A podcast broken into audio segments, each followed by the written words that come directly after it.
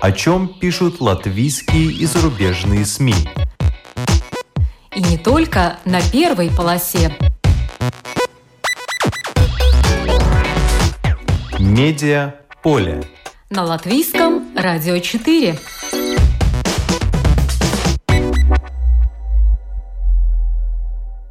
Здравствуйте! Вас приветствует Марина Ковалева. Куда бежать, если взрыв или танк? Как устроена гражданская оборона Латвии? В этом вопросе разбиралась журналист портала «Делфи» Кристина Худенко. Она же расскажет, что не так с гражданским законом Латвии и чем это грозит. Трамваи Латвии как объект исследования. Журнал «Вака Зинес» запустил серию публикаций о малоизвестных фактах истории, связанных с развитием трамвайного сообщения в городах и городках Латвии. Об этом нам расскажет главный редактор издания Антра Габре. Медиа поле. На латвийском радио 4.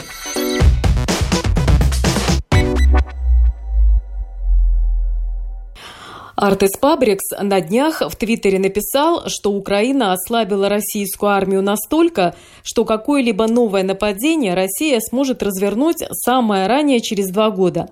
Пабрикс дал понять, что у нас есть два года на то, чтобы подготовиться к возможной необходимости дать отпор врагу. Война в Украине доказала, что всем жителям надо тренировать способность быстрого реагирования в кризисной ситуации, что надо проводить тренинги по обороне и подготовке к военному кризису. На это в программе ТВ-24 «Неделя по скриптум» уже указала экс-президент Латвии Вайра Витя Фрейберга.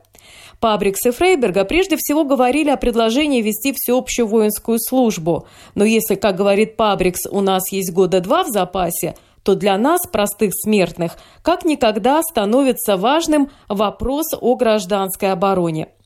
Что делать, если наступит час X? Бежать куда? Оставаться дома сколько? Искать бомбоубежище где?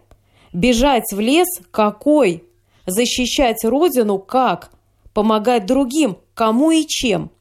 На прошедшем фестивале общения «Лампа» в Цесисе высшие должностные лица Министерства обороны и внутренних дел, служб спасений, самоуправлений ответили на самые больные вопросы, которые задаем себе мы, обыватели. Кристина Худенко, журналист портала «Делфи», внимательно всех выслушала и обобщила информацию.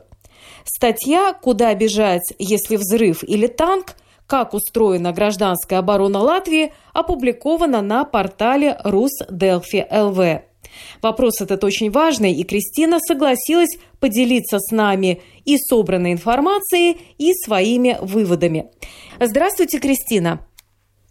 Здравствуйте. Насколько я понимаю, вы начали раскручивать эту тему с того дня, как Алвис Херманис, художественный руководитель нового Рижского театра, опубликовал свой довольно гневный пост в Фейсбуке. Ну да, несмотря на то, что буклет 72 а, часа о том, как действовать в критической ситуации, вышел уже довольно давно, и все время на него ссылаются, реально вот случись что, если так вот представить себе 24 февраля в Украине, как-то трудно понять, вот как реально действовать, чисто технически. Если убежище, то это где? Забрал сумку и просто сидишь, ждешь чего-то, тоже как-то не совсем это по-моему, подходит для людей встревоженных. Вот. И поэтому, конечно, было интересно разобраться в ситуации. И меня очень порадовало, что на фестивале «Лампа» Э, этой теме были посвящены сразу несколько мероприятий. Она рассматривалась и с точки зрения э, внутренней безопасности, и с точки зрения внешней безопасности. И участвовали лично и министр обороны, и министр внутренних дел, там начальник э, службы гражданской обороны спасателей.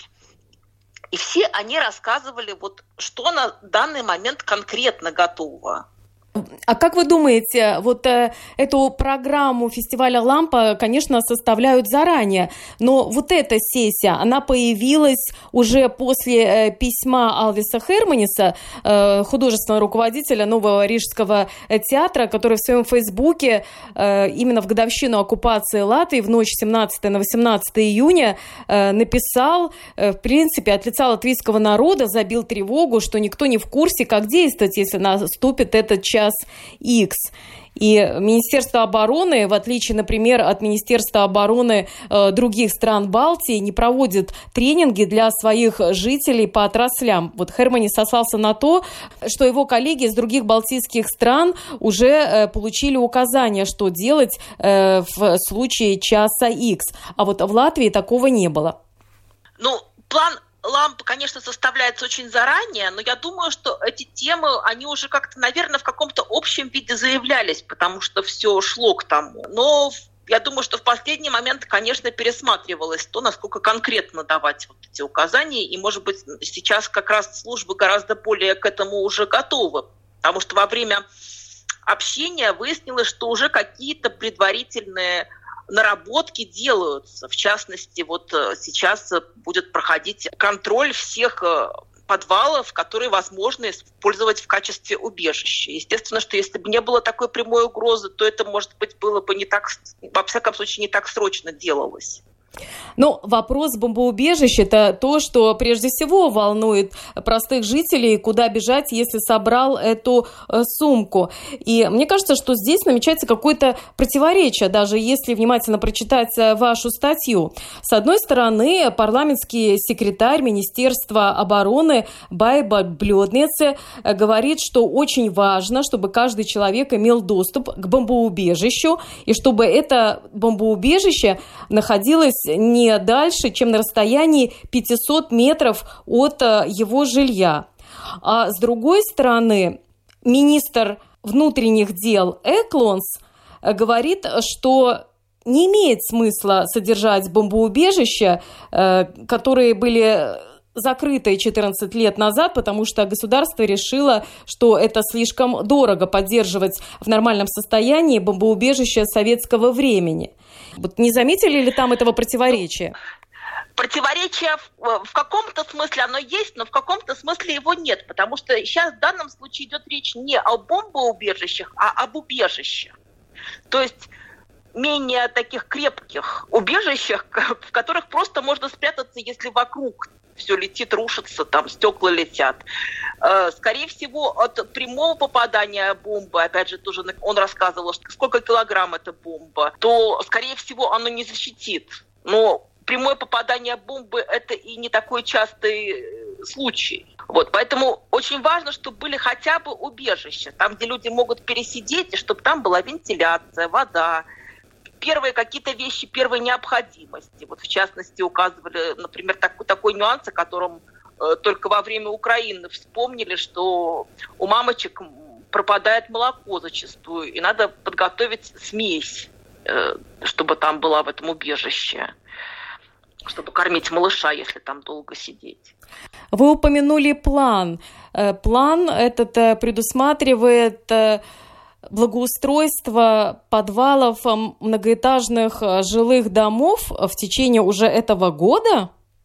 Но он не то, что предусматривает благоустройство, сейчас в течение этого года будут они обследоваться будут обследоваться самоуправлениями Бюро по контролю за строительством, в каком они состоянии и тогда уже будут думать, как вот сделать так, чтобы они были приведены в порядок, потому что они находятся в разной собственности еще, эти подвалы. Одни в частные, другие в самоуправлении, третьи в государство. На мероприятии шла речь о том, что, возможно, будут давать какую-то э, льготу по налогу на недвижимость тем, кто приведут в порядок свои вот эти подвалы. И также должен быть э, учтен такой момент, что очень часто эти подвалы захламлены, и э, люди должны осознать, как сделать так, чтобы в течение каких-то там трех часов можно было, вот если сообщают, что вот угроза возможна, чтобы в течение трех часов все из этих подвалов можно было достать. То есть, чтобы там были велосипеды, а не стоял на весь подвал там как, какие-нибудь там тяжелые шкафы. Такого не может быть. Но учитывая, что у нас подвалы в многоэтажных, э, многоквартирных домах, это уже приватизированные подвалы, которые находятся в собственности жильцов, и опять же, нужно, наверное, какое-то общее решение, чтобы получать вот эту поддержку от э, государства или самоуправления на благоустройство. Можно предположить, что делать-то никто ничего и не будет. И опять это все останется только на бумаге. Ну, могут обязать сделать пока что вот это конкретно не оговаривалось. Сейчас пока идет речь о том, чтобы провести вот инспекцию и просто осознать ситуацию. Есть или нету, в каком состоянии, что требуется. Э, какие еще варианты обсуждались, именно те, которые касаются убежищ? Или это все? Нет, ну в целом именно подвалы использовать. Подвалы и в том числе в э, общественных учреждениях, в школах, э, в, там, в концертных каких-то залах или в театрах. Это для тех, у кого нету под домом. Ну, э, вся надежда тогда на подвалы и и чтобы людей утешить, что у нас бомбоубежищ фактически-то нет, приводилась статистика, что э, в советское время общее число бомбоубежищ было таким малым, что там могло бы спрятаться не более трех с половиной процентов э, жителей страны, и что это тоже не был бы выход э, в чрезвычайной ситуации. Ну да, говорили о том, что они, в частности, были рассчитаны на руководство, ну, чтобы можно было разруливать ситуацию из безопасного места, и на работников каких-то стратегических предприятий, которые могут спрятаться в этом бомбоубежище, и когда уже опасность миновала, выйти и снова стать к станку и там э, делать какое-то там или оружие, или какие-то там снаряжения, или что-то такое, или, может быть, даже продовольствие для армии. Вот чтобы стратегические предприятия работали, чтобы не случилось. Вот так. А с остальными жителями, ну, это уже как получится. Но, в принципе, они предупреждают, что вот в случае вот этой тревоги там, возможно, две опции. Одна – это когда вот прозвучала тревога, надо сразу включить или радио, или телевидение, и там скажут, или надо идти в эти убежища, или надо никуда не идти, а наоборот они скажут, там, например, заклеить окна или еще что-то, потому что опасность же может быть не только там, бомба, а может быть там химическая опасность или радиоактивная опасность. Да лучше наоборот никуда не двигаться. А также могут сказать, что если, например, надо эвакуироваться, то те, у кого есть машины, им скажут, как и куда двигаться, чтобы там не мешать, например, там, тому же там, танкам ехать куда надо. Э, а, или, э, если у людей нет транспорта, то сообщат место, где встреча происходит тех, у кого нет транспорта, их тогда будут грузить вместе с там, из больниц людьми или там из каких-то учреждений, э, и будут вместе как-то организованно куда-то там отправлять в более безопасные места. А, кстати, вы упомянули, что в инструкции сказано, что надо включить радио или телевидение, э, при этом э, предупреждают, что в час X может э, случиться так, что не будет ни электричества, э, ни интернета, не будет работать мобильная связь. Получается, где же что включать? Поэтому вот этот список, что должен быть радиоприемник с батарейками, это, наверное, первое, чем должны обзавестись люди. Да, ну или для мобильного телефона же может быть еще зарядное устройство такое, которое будет постоянно наполнена. Также еще сказали, что будет такой вариант, что будут по, просто по улицам ездить машины с сиренами, и из них будут вещать нужную информацию. Ну, например, скажут, надо выдвинуться из пункта А в пункт Б. На что я обратила внимание, что в этом списке э, вещей, которые необходимо положить э, в эту тревожную сумку, э, или, может быть, я не заметила, но, по-моему, нету обычной карты, карты города или карты страны или карты региона и обычного компаса. А если, опять же, вышибет все системы навигации, не будет работать GPS, мобильная связь, то я думаю, что не все жители настолько хорошо знают нашу страну, э, чтобы вот по дорогам, ну, по знакам, конечно, можно ориентироваться, но все-таки э, карта не упомянута, а карта, мне кажется, должна быть. Ну вот о содержимом сумок как-то на, на этих мероприятиях не говорилось. Может быть, еще какие-то были отдельные мероприятия? А между прочим, это очень интересный вопрос, потому что если посмотреть, э, мы когда-то еще лет пять назад э, в службе новостей подсчитывали, сколько надо денег потратить на то, чтобы собрать вот эту сумку на одного человека. Уже по тем временам получилась довольно кругленькая сумма, а по нынешним ценам это вообще достаточно дорого. А я когда прошлась по списку и посмотрела, что там должна быть и палатка, и одеяло, и вода на три дня из расчета 3 литра в день, я поняла, что я эту сумку просто даже не подниму. Но об этом тоже говорилось, и говорилось, что хотя бы человек должен осознать, за какое время он ее может собрать. То есть а, какие-то вещи должны лежать более-менее в одном месте, в частности, очень важно, чтобы документы лежали отдельно, все собранные в папочку, а какие-то вещи, что-то может быть быстро, там, не знаю, докупить, Потому что э, все время подчеркивалось, что опасность, она обычно, скорее всего, не появляется вот так вот вдруг, что вот раз, и ты собирай сумку и беги. Обычно передислокация войск или какие-то движения, это все видно, потому что сейчас, тем более сейчас, когда все, большая часть войск российских, она находится все-таки в Украине, и если куда-то кого-то будет передвигать, то об, об этом сообщат заранее. В частности, в той же Украине я помню, что 16 февраля уже сообщали о том, что опасность есть, и поэтому надо двигаться в нужном направлении. И условно, если у нас будет такая ситуация, то с 16 по 24 есть время, чтобы собрать сумку. Но вот э, в этом списке, например, есть э, таблетки э, для очистки воды. Это очень важно, потому что бьют, как всегда, первым делом по каким-то системам жизнеобеспечения, могут вывести из строя систему подачи воды, и надо, чтобы можно было очистить какую-то воду из водоемов. Но вот ты, например, знаешь, где можно купить таблетки по очистке воды? На самом деле, когда на этом мероприятии, да на обоих мероприятиях спрашивали, кто готов? Рук, по-моему, две поднялись. И один из них был бывший министр обороны Райкман Бергманис. А так, в общем, все сидели в неведении. Поэтому нет, к сожалению. Так вот, я посмотрела специально. Можно купить в строительных магазинах. На портале Саладзина ЛВ можно увидеть эти пакеты э, с таблетками, с какой-то солью для очистки воды. Э, стоит, э, в принципе, не так дорого, от 6 до 12 евро, но расфасовка там 25 килограммов. Ну вот, взять на весь дом и поделиться тут уже надо все-таки людям кооперироваться. И опыт Украины это показывает, что кооперация это очень важное дело. То есть ты после 24 февраля э, лично ничего не стала запасать? Просто интересно. Я, например, побежала через пару дней, купила газовые горелки, купила орехи э, с изюмом в таких больших упаковках. По-моему, там по 2 или по 3 килограмма. Сейчас они у меня лежат. Кухня на самой верхней полочке. Я смотрю, как бы в них не завелись черви.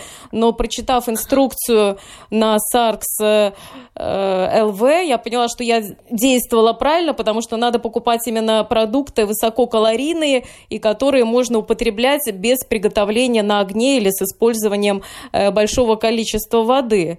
Но вот эта вот перспектива, если угроза миновала, а у тебя количество продуктов зашкаливает и срок годности уже приближается, и ты тогда, наверное, в течение целого месяца должен есть эти орехи с изюмом, я думаю, что не каждый может вложить э, какие-то средства в какие-то продукты питания, которые будут лежать э, мертвым грузом. Но дело в том, что у меня дома ничего не лежит мертвым грузом, и я тоже запаслась орехами и консервами, которые, пока меня не было дома, прекрасно все съели. Э, но самое главное, что я сложила в одну папку все документы. Это да. Ну, главный вывод после того, как э, ты посетила и прослушала э, дискуссии на тему гражданской обороны э, во время фестиваля «Лампа». Но главный вывод, что надо просто вот э, как-то все сложить, что возможно, а остальное как-то держать в голове, где ты это можешь в случае чего добыть. Вот у меня, например, нет транспорта. Ну, я спросила у пару знакомых, возьмут ли они нас в случае чего. Ну, вроде сказали, возьмут. Но возьмут ли на самом деле неизвестно. Доберутся ли они вообще до нас, если что. Министр вот внутренних дел Экланс э, посоветовал просто в один вечер сесть с семьей и проговорить что у нас есть, чего у нас нет, к чему мы готовы, к чему не готовы, как будем действовать так, а как так. А на мероприятии от Министерства обороны, там предложили также задаться вопросом, почему мы хотим бежать от опасности. А может быть, наоборот, нам надо бежать в сторону того, где стреляют, и спасать Родину. Да, это уже э, вторая тема, это вопрос о всеобщей э, воинской службе, который мы уже обсуждали неоднократно в эфире нашей радиостанции. Но я думаю, нашим слушателям надо еще раз напомнить, где можно получить инструкцию, как действовать в случае часа X. Ну, на портале Саркс ЛВ. Причем на русском языке. Да, на русском, я думаю, что уже и на украинском есть, там на нескольких языках есть, да. И на портале Министерства внутренних дел. Там тоже есть раздел по гражданской обороне, который можно изучить. Медиа поле. На латвийском радио 4.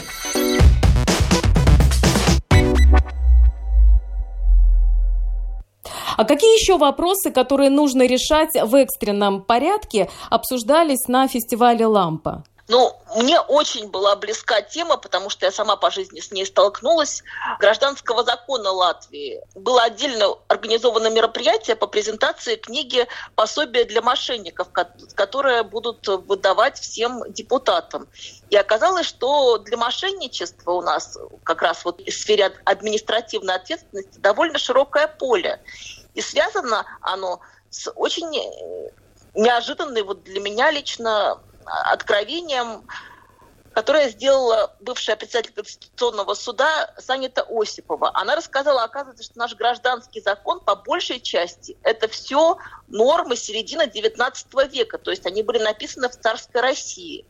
Потом он менялся э, практически большей частью в разделе семейного права. То есть там оговаривалось, что такое семья, а, какие-то уже были введены нормы феминизма, это вот было сделано в Первую Республику. Но в целом он практически не менялся, и многие нормы устарели, чем пользуются мошенники. Какие проблемы из этого вытекают? Из этого вытекают очень часто проблемы, связанные, с, например, с наследованием.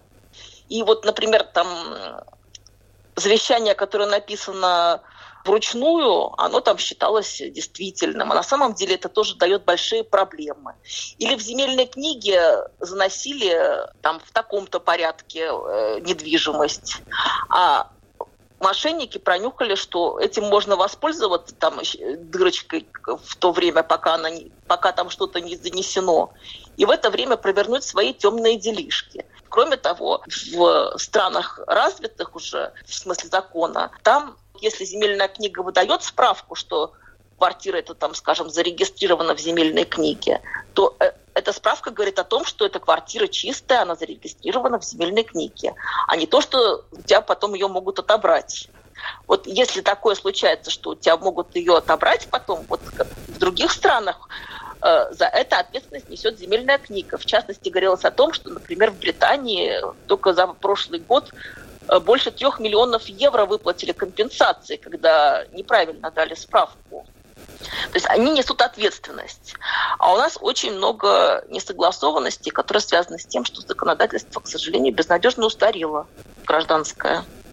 То есть из этого вытекают э, такие проблемы, что нотариус э, фактически э, только проверяет там или заверяет подписи, не проверяются сделки. В земельной книге может быть не вся полная информация о конкретном объекте недвижимости, что она какая-то проблемная, и человек, который покупает ее, особенно недвижимость, которая прошла через несколько рук, может так оказаться, что она куплена с нарушением закона, и вы, как последний человек, который ее купил, можете ее лишиться.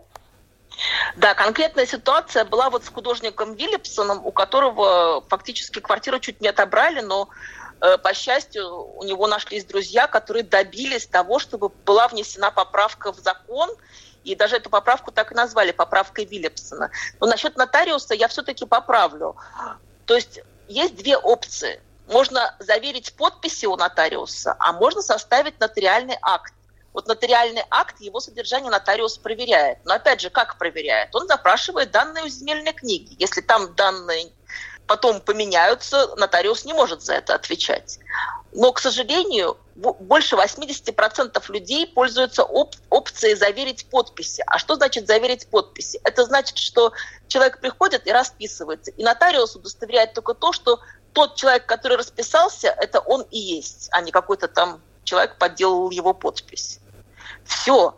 А люди считают, что если они уже прошли нотариуса, значит, все прекрасно и чисто. Но на самом деле тут нотариус не несет ответственность за содержание этого договора. И вот на этом тоже очень люди часто попадаются. И, в частности, бывшая глава службы финансовой разведки Илза Знотаня назвала латвийских нотариусов вратари без шлемов и защитников еще и с выбитыми зубами. То есть настолько у них даже нет возможности предотвратить это преступление, потому что если человек приходит просто заверить подпись, это значит, что нотариус ему даже не может задавать вопрос насчет содержания договора, потому что это вообще не входит в его компетенцию в данном случае. Но поскольку это более дешевая опция, люди, как правило, пользуются именно ею. Ну и вот, кстати, я могу сказать, что вот на этом мероприятии с людьми очень хорошо поработали вот именно насчет этих сигналов риска мошенничества. То есть что надо, какие сигнальчики увидеть в документах по продаже там, или купле, или аренде, чтобы понять, что надо все-таки проверить побольше. И что это за сигналы? Я думаю, сейчас неплохо было бы их перечислить, потому что нас э, слушают люди, которым это может оказаться полезным. Ну вот, например, если в короткий срок недвижимость, ты смотришь, что по документам она много раз перепродавалась. Или тебе продают ее и не дает осмотреть ее перед этим. Или э, одна большая недвижимость делится на много мелких. Или сторону представляет подсредник. Или одна из сторон сделки – это бесприбыльная организация. Участник сделки не может обосновать ее цель или и суть участники сделки пользуются там банками какими-то зарубежными или указывает э, счет э, третьего лица, который хочет получить вот перевод этих денег, или участвуют политически значимые лица, или участник сделки связан с государством высокого риска. Конечно, тут в первую очередь называется Россия. Э, участник сделки не может доказать, откуда он вообще взял эти деньги. И также в сделке используется криптовалюта. Это все принципе, может быть и в нормальной сделке, но это вот такие маячки. И если я заметил, что есть эти маячки, что делать дальше? Ну, тогда, скорее всего, все-таки лучше составить, во-первых, этот нотариальный акт, хотя его, я так поняла, что лучше не, не жалеть денег и составлять в любом случае. И уж точно в данном случае не стоит пользоваться одним заверением подписи, потому что все-таки это уже будет опасно. А, прозвучали предложения, как изменить эту ситуацию и что планируют сделать, чтобы ее улучшить? Ну, конкретных предложений не звучало. В целом, Саня Осипова говорила о том, что этот закон надо как следует гражданский переработать уже в соответствии с современным образом жизни чтобы не получалось таких ситуаций, вот, например, как у меня в жизни случилось, у нас была э, общая собственность, и когда человек решил выйти из этой собственности, опции только три. Или продать собственность с аукциона, или купить целую долю огромную, или э, надо поделить. А поделить у нас тоже не всегда возможно, потому что у нас есть охраняемые территории, где конфигурацию участков нельзя менять. В общем, там есть очень много тонкостей, которые Э, вот той царской версии никак не рассматривались, просто потому что не было, во-первых, таких реалий. Ну, а больше об этой проблеме э, вы можете узнать, э, прочитав статью Кристины Худенко «Латвия живет по закону царской России». Юристы обсудили главные риски сделок с недвижимостью, которая также опубликована на портале РусДелфи.ЛВ. Ну что ж, спасибо. Это была журналист Кристина Худенко. Спасибо. Медиа поле. На латвийском радио 4.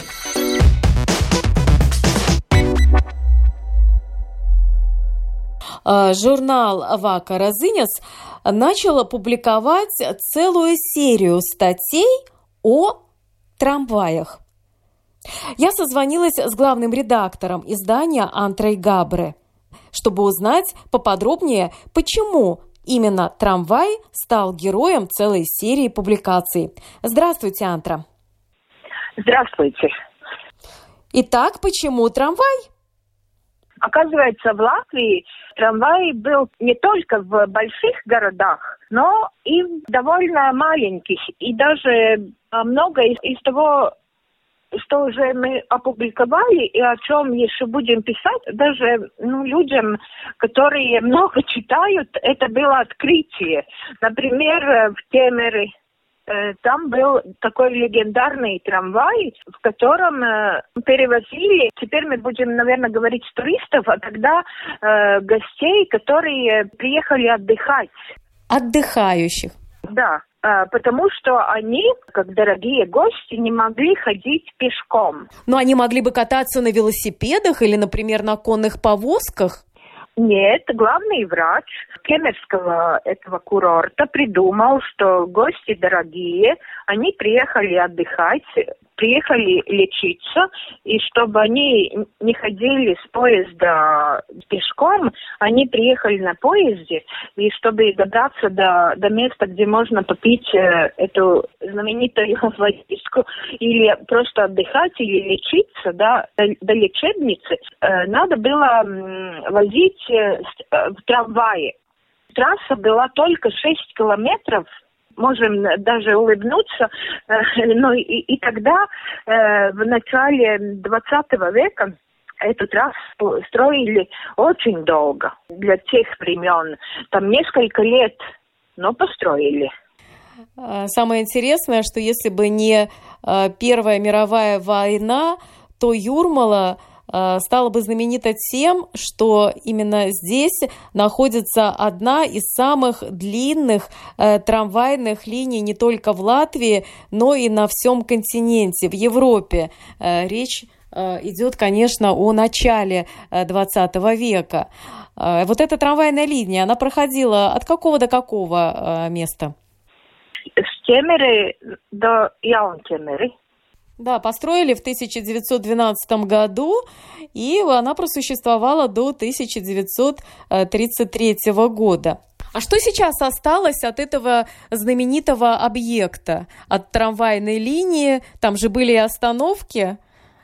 Я знаю, что один из объектов можно осмотреть до сих пор, и не просто осмотреть, а еще и провести приятное время. Да, там оста остались только воспоминания, но, но там был ресторан тоже, Нептун в Яунтемере. Он находится на конечной остановке, и там тоже можно посмотреть экспозицию э, об истории этого трамвая. Вот это все, что осталось от, от этого э, старинного трамвая и даже такого знаменитого трамвая. Но там можно посмотреть, да, экспозицию и узнать историю Темеры, э, и не только Темеры. Да, вот в то время этот трамвай ходил с 9 утра до 9 вечера, и ходил он всего раз в час. Так вот посмотришь, э, иногда электрички до Вецеки, ну не в летний сезон, э, ходят не чаще, всего раз в час. И как история повторяется, в дождливое время тогда последний рейс можно было отменить. Трамваи не ходили по заплывшим э, рельсам. Я думаю, если сейчас ничего не будут с ливневкой, у нас тоже могут возникнуть серьезные проблемы. Также публиковали объявление, ну, сколько стоит билет, в какое время ходит трамвай, чтобы все знали, эти гости, которые приехали, они узнали все об этом трамвайчике.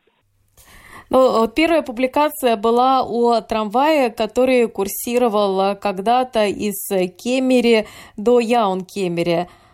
Вторая публикация о Венспилсе, где трамвайную линию хотели-хотели запустить, но так этого и не сделали. Почему вы решили написать о том, что так и не произошло? Наш журналист Петерис э, Вайренекс, он, э, он искал э, все, что можно узнать о, о трамваях в Латвии. И построили там линии или не построили, но, но вообще интересно было узнать, ну, как, как эм, думали глава самоуправлений в то время, и что они хотели, э, ну, что они сделали. И, и вот в Венспилсе, да, там была скупая информация, но сначала Венспилс хотела лошадиный трамвай, трамвай. Это уже совсем другая история про лошадиные трамваи. И она все-таки имела место быть. Ну да, но трамвай это трамвай, все равно электрический или, или лошадиный, но, но все, равно интересно, ради кого хотели строить или ради кого построили, как темеры для гостей, ну, которые приезжали отдыхать и лечиться, ну, конечно, они там оставили деньги, это само собой, а, а в Вентспилсе Э, они хотели сделать трамвай с э, железнодорожной станции до детской санатории потому что эти де- дети, они болели туберкулезом. И они были такие-такие слабенькие, что их, наверное, надо было только на чем-то довозить до санатория, чтобы они не утомлялись еще больше. Да, они утомлялись, и в то же время, чтобы детям было как-то ну, не знаю, как-то интересно э, ехать ну, в трамвайчике там. Это как развлечение тоже, потому что они долго болели с туберкулезом, они должны были долго лечиться. И как же выглядел тогда этот э, лошадиный трамвай? Он что, по рельсам вез эти вагончики за собой или все-таки просто по дороге? Да, там были три вагончика и впереди лошадь. Ну, наверное, потому что вагончики это названо как трамвай, ну, ну, э, только без электричества. Да, то есть то, что это по-русски называется конка, когда пара лошадей, а может еще больше лошадей, э, тянули за собой вагончик. И вот интересно, что не один, а целых три. Какая же сила должна быть в этих лошадях? Да, но, ну, там тоже хотели потом электрический трамвай сделать, но, наверное, э, всегда какие-то интриги были, недоразумевания, и просто ничего не сделали. Ну да, я так понимаю, что какие-то политические интриги, одна партия хочет одно, другая партия хочет другое, и так ничего не реализовали. Да, это какая-то, ну, можно сказать, такая красивая идея, но, но так и осталось на а... бумаге.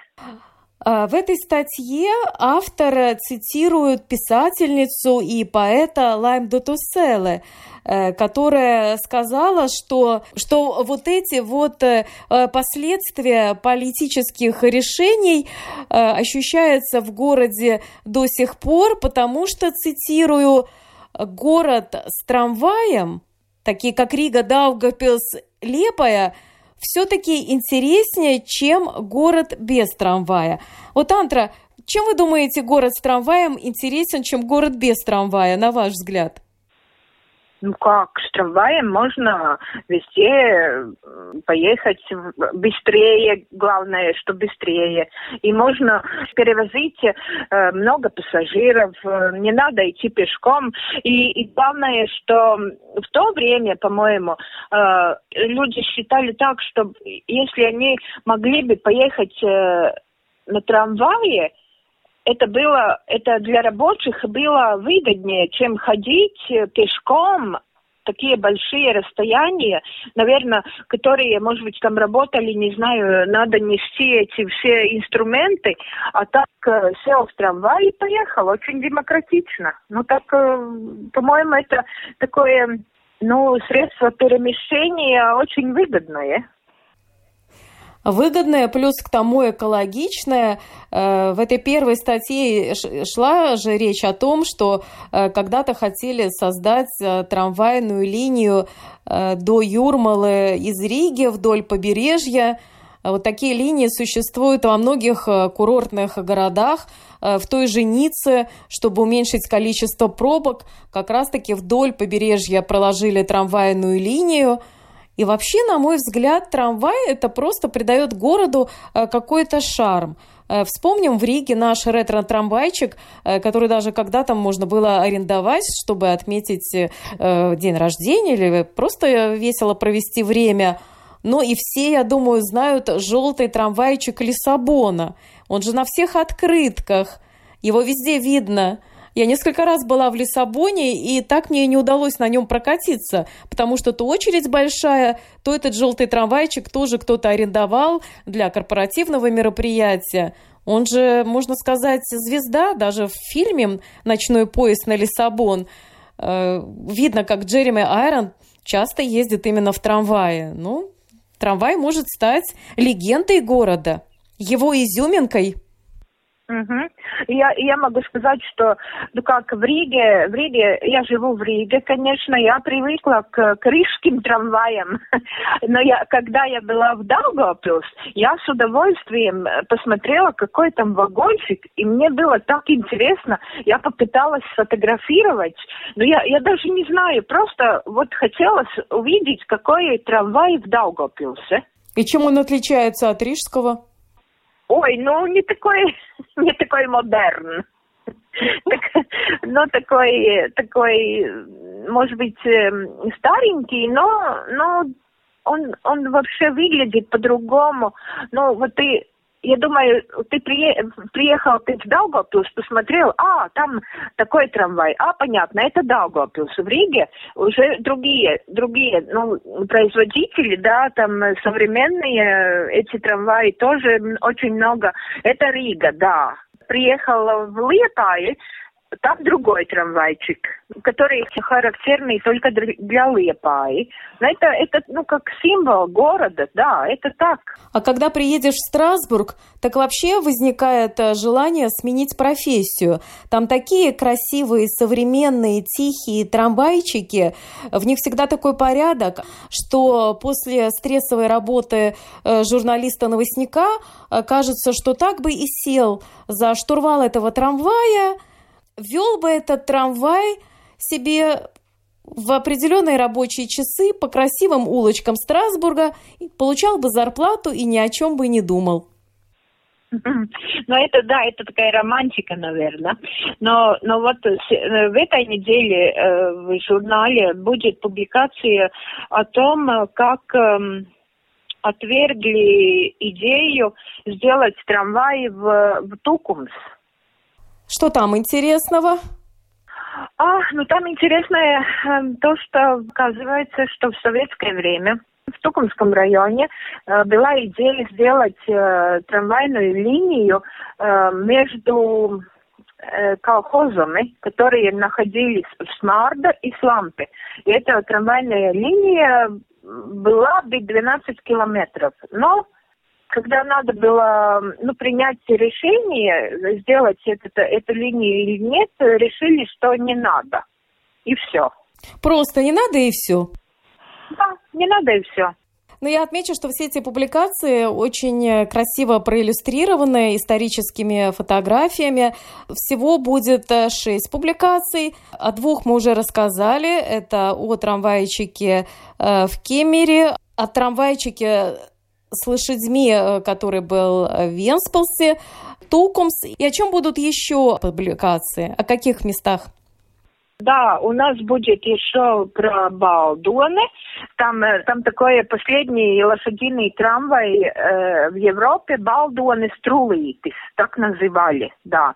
И еще, ну, конечно, про, про наши трамваи, которые уже есть, Рига, Даугавпилс, Лепая но эти, эти такие, ну, менее знакомые. Я даже не знала, что в, в Балдуане был последний лошадиный трамвай в Европе. Балдуан это недалеко от Риги, и это, ну, история это, этой местности тоже известна, но вот такие изюминки можно найти еще, о которых э, мало знает. Спасибо, благодаря вам мы узнали что-то новенькое об истории нашей страны. Да, на примере такого, казалось бы, обычного транспортного средства, как трамвай.